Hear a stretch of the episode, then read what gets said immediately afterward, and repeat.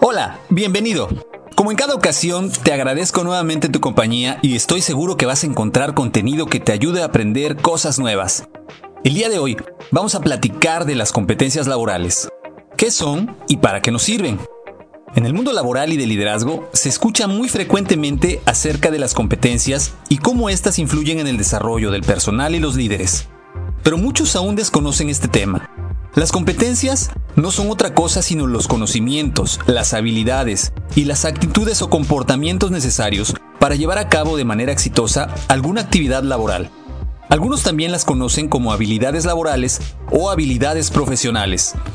En la actualidad, las áreas de recursos humanos de muchas empresas analizan las competencias necesarias de cada puesto y en base a ello realizan la selección del personal entre diversos candidatos, contratando a aquellos que demuestren un mayor grado en las distintas competencias evaluadas. Cabe mencionar que las competencias no son estáticas, es decir, no aprendes algo y con esto ya tienes la seguridad de que con eso vas a lograr el éxito. Más bien, son dinámicas, es decir, hay que desarrollarlas de manera continua a través del estudio y actualizaciones, incluso de la madurez emocional. El concepto de competencia incluye distintos niveles como el saber, que es la información, definiciones y conocimientos adquiridos. El saber hacer, los cuales son las habilidades y destrezas y capacidades adquiridas, así como el saber ser, que son las actitudes y valores que determinan el comportamiento de cada individuo. Y por último, es el saber estar. Son capacidades relacionadas con la comunicación personal e interpersonal. Podemos decir que las competencias son la capacidad que tienen los individuos de generar un buen desempeño en los distintos contextos complejos y que contribuyen al desempeño individual en su organización. Dentro de las competencias, el conocimiento es la información desarrollada y aprendida a través de la experiencia, el estudio o la investigación. Las destrezas son los resultados de aplicar el conocimiento varias veces. Las habilidades es el potencial innato para llevar a cabo acciones o tareas físicas y mentales. Las actitudes es el comportamiento o reacción observable de un individuo ante determinada situación. Las organizaciones en base a esto desarrollan los famosos modelos de competencias, que se consideran pertinentes dentro de la organización para funciones o puestos en particular.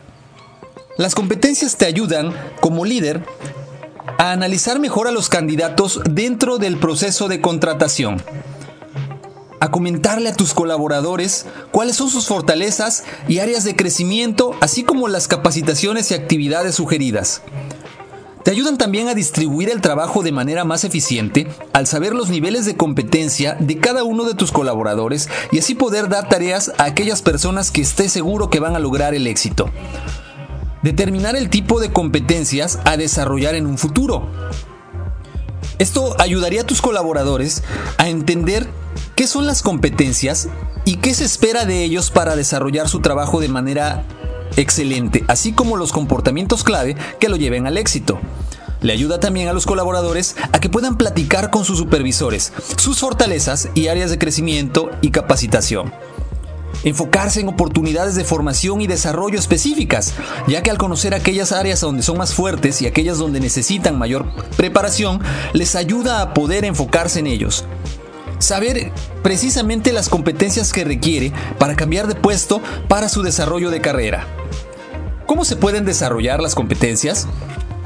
Bueno, se pueden desarrollar a través de las atenciones del conocimiento, destrezas, habilidades y actitudes. Esto puede ser a través de cursos, diplomados, maestrías, lecturas de libros, artículos, tomar cursos e-learning, recibir asesoramiento o contar con tutorías. Como conclusión, podemos decir que las competencias nos ayudan a conocer más y mejor nuestras fortalezas, debilidades y oportunidades, permitiéndonos de esta manera enfocarnos en trabajar para desarrollar aquellas donde tengamos mayores áreas de oportunidad y así tener un crecimiento equilibrado.